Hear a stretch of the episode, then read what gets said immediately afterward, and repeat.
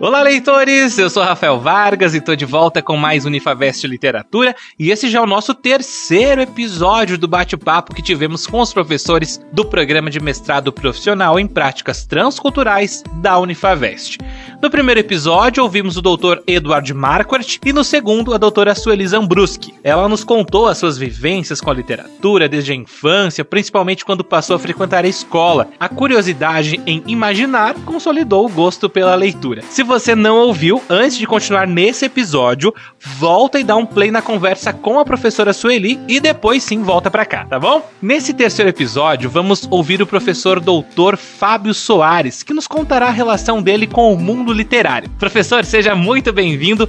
Conta para nós da onde que surgiu esse amor pelos livros. Bom, é engraçado, a gente vai, vai puxando, né, pela memória.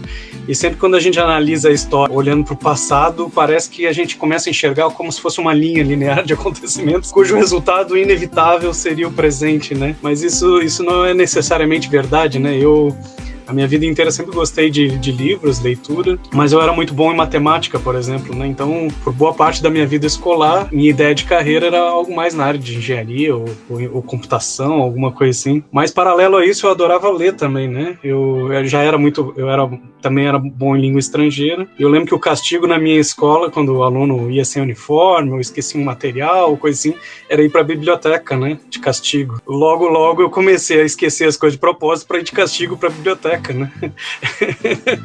e daí os professores, para não achar que o aluno ia ficar lá sem fazer nada, não, mas tem que fazer depois uma, um resumo, uma resenha do que leu, né? Pra garantir que leu, e eu lia mesmo. Né? Eu lembro que numa dessas vezes que eu tava de castigo, eu já tava de saco cheio, porque tinha uma divisão por, por série, né? Cada série tinha os seus livros. Eu pensei, ah, vou pegar do, do ensino médio, coisa assim. Peguei justamente o Cortiço para ler, né? Nossa, aquilo abriu um outro universo, assim, né? Uma leitura pesada também. Mas e outro livro daí que eu peguei mais ou menos nessa época e descobri foi Edgar Allan Poe, também, Histórias Extraordinárias. E foi aquela reação, né? Por que, que a gente não, não estuda algo interessante nas aulas de literatura? Na escola ensina, uh, aprende coisas que não são tão interessantes, né? E daí eu, eu adquiri o hábito, né? Eu fui Edgar Allan Poe, comecei a ler outros escritores, Lovecraft, Stephen King. E depois eu comecei a, a descobrir na própria literatura brasileira, né? Tipo um Cruz e Souza, um Castro Alves, tem poemas fortíssimos, super interessantes. Eu lembro de uma obra que eu só fui de descobrir depois na universidade, do Álvares de Azevedo, que é Uma Noite na Taverna, assim. É, é uma leitura apaixonante, né? Uma Noite na Taverna. Eu acho que você dá aquilo para um adolescente e não tem como ele não aprender a gostar de literatura brasileira, porque é um livro fininho, uma prosa super agradável e tem tudo ali. Tem a morte, aventura, sequestro. é bem mais interessante que um filme, assim. O Álvaro de Azevedo compôs um, um, um grande poema lá, que eu acho que é o Lira dos 20 anos, né? Depois o, o fez, fez um, um livro em prosa e depois ele fez Macário, que se não me engano é uma peça também. E eu, uma vez eu vi um autor analisando que na verdade as três obras dialogam, assim, é como se um fosse continuação do outro. A história começa com um poema, muda para uma prosa e termina com uma peça, né? Isso, isso é uma loucura, assim. Mas foi só na universidade mesmo que daí eu, eu vi que algo muito importante aconteceu, que foi o acesso à biblioteca universitária, né? Centenas de livros, milhares de livros. E daí eu comecei a ler muita literatura inglesa a princípio, né? E, e aí eu vi que minha minha, minha área era letras, né? Tanto quando eu entrei na, na primeira fase, lá tinha uma lista de 10 livros para estudar, os alunos apavorados que era muito livro, eu já tinha lido quase todos, assim, porque eram clássicos, né? Tipo Rei, por aí vai, eu já tinha lido tudo isso. Então minha, minha relação foi, foi indo aos poucos mesmo, assim, né? E é engraçado que depois, depois a gente vai descobrindo, né? Então, por exemplo, eu lembro quando tinha aqueles livros infantos juvenis da escola, uma, uma vez eu li o Cadáver Ouve Rádio, do Marcos Rey, e foi o único que realmente eu gostei daqueles infantos juvenil e depois eu fui descobrir que ele tinha livros para adultos também, né? E que também as crônicas dele são, são ótimas, assim. E daí deu até vontade de, de pegar outros livros infantos juvenis dele, que daí a gente lê com outros olhos, né? Mas a gente tava falando então do, da importância da biblioteca, né? Eu lembro lendo o Bukowski, ele teve a, a juventude dele ali nos anos 20,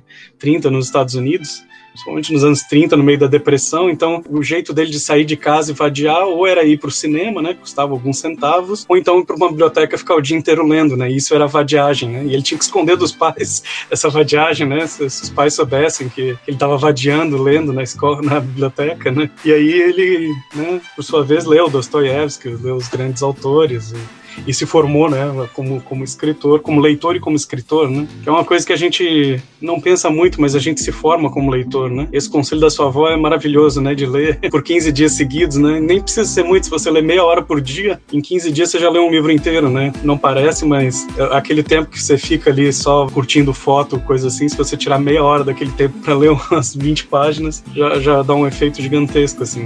E, e vale a, a pena. A gente se ocupa com muitas coisas que, querendo ou não, são banais para o nosso dia a dia e que a gente poderia estar ocupando com a literatura, né, com a leitura. É a, a, chamada competição pela atenção, né? Hoje em dia todos os aplicativos estão disputando nossa atenção. Eu costumava ler no celular, inclusive, mas o celular é um meio ruim porque ele por si distrai, né? Ele tem muita coisa que fica bipando, coisa assim. E não existe prazer que nem o, o livro físico mesmo, né?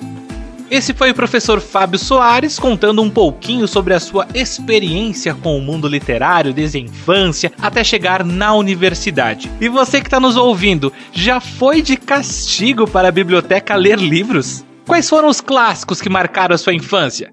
E me diz, você curte literatura inglesa?